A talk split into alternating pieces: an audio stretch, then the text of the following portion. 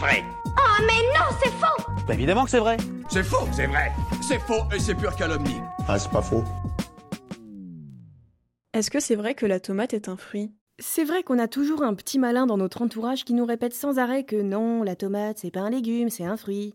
Sauf que pourtant dans ma corbeille à fruits j'ai pas de tomate. Et dans ma salade de fruits bah j'ai pas de tomate non plus. Et honnêtement ça me viendrait pas vraiment à l'esprit d'en mettre. Alors la tomate, fruit ou légume? Euh, le légume. Déjà, on va faire un petit point de définition parce que la notion de fruit est assez ambiguë. Et notamment parce qu'on peut définir ce mot de deux façons. Si on commence par la définition commune, un fruit est un aliment végétal de saveur sucrée qu'on consomme le plus souvent cru et en fin de repas. De la même manière, un légume est un aliment végétal qu'on va plutôt manger cuit en guise d'accompagnement du plat principal, donc le plus souvent salé. C'est pas nouveau. Mais ça, c'est la définition commune, la définition culinaire si vous voulez, donc pas la définition botaniste. Et c'est justement celle-ci qui nous intéresse. En botanique, ce qu'on appelle fruit, c'est l'organe végétal qui est issu de la pollinisation des plantes à fleurs. Ah oui, j'oubliais un truc un peu important, la composition d'une fleur, sinon vous risquez d'avoir un peu du mal à suivre. Une fleur est constituée de quatre parties. Si on part de l'extérieur vers l'intérieur, on a en premier ce qu'on appelle le calice, qui est formé par l'ensemble des sépales. Oui, j'ai bien dit sépales, c'est pas une erreur de prononciation ou une confusion avec le mot pétale. Les sépales sont généralement verts et supportent la deuxième partie de la fleur que l'on appelle corolle, qui elle est composée des pétales cette fois.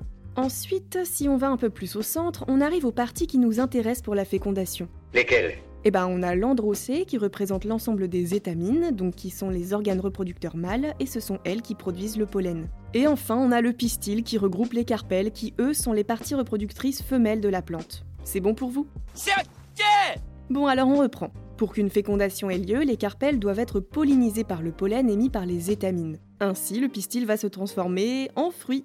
Donc, comme je le disais au début, le fruit est le résultat de la pollinisation.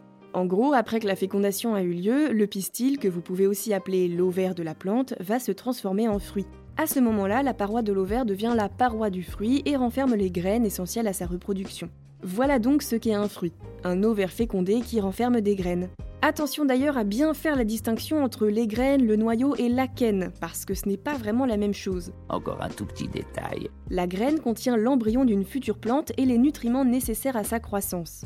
C'est comme ça que la plante diffuse ses mini-clones un peu partout, mais pour un résultat optimal, il faut que la graine s'éloigne un peu, sinon elle risquerait de phagocyter les ressources de la plante mère. Alors oui, les plantes n'ont pas des petites papates pour voyager, mais il existe plusieurs méthodes de dissémination. Par exemple, le vent qui va disperser les graines, ou encore les animaux qui consomment ces graines qui, une fois digérées et expulsées dans une bonne dose d'engrais, séjourneront dans le sol et pourront s'y établir et ainsi faire grandir une nouvelle plante. Le noyau de son côté, c'est cette enveloppe dure qui enrobe la graine dans certains fruits charnus qu'on appelle drupes. Ici, on fait référence aux pêches, aux abricots, aux cerises, etc. Dans le noyau, vous trouverez donc l'unique graine qui est nommée amande. Quant à la quenne, c'est par exemple les petits points clairs que l'on retrouve à la surface d'une fraise ou la partie dure des parachutes qu'on aime tant souffler sur les pissenlits. Il s'agit d'un fruit sec qui contient une graine unique. Et là, normalement, une petite ampoule s'est allumée dans la tête de quelques-uns d'entre vous, car oui, la quenne est un fruit et la fraise n'est donc qu'un faux fruit qui lui sert de support. Comme quoi, pas toujours si simple de discerner ce qu'est un fruit. Bon, mais une fois qu'on sait tout ça, et toujours avec un œil de botaniste, c'est quoi un légume dans ce cas? Là, c'est les desserts. Mais non, n'importe quoi. Je pose la question parce que j'ai l'impression que ça englobe un certain nombre de trucs du coup les fruits, genre les courgettes, les poivrons et l'avocat par exemple.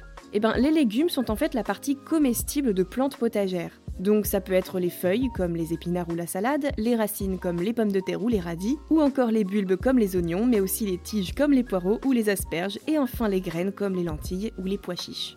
Ces derniers sont d'ailleurs ce qu'on appelle des légumes secs ou légumineuses. J'en ai entendu parler, moi. Voilà, on a donc une vraie différence entre fruits et légumes. Alors d'après vous, les tomates, fruits ou légumes en fin de compte? Euh, le légume. Ben non, au début de l'épisode j'acceptais encore, mais là...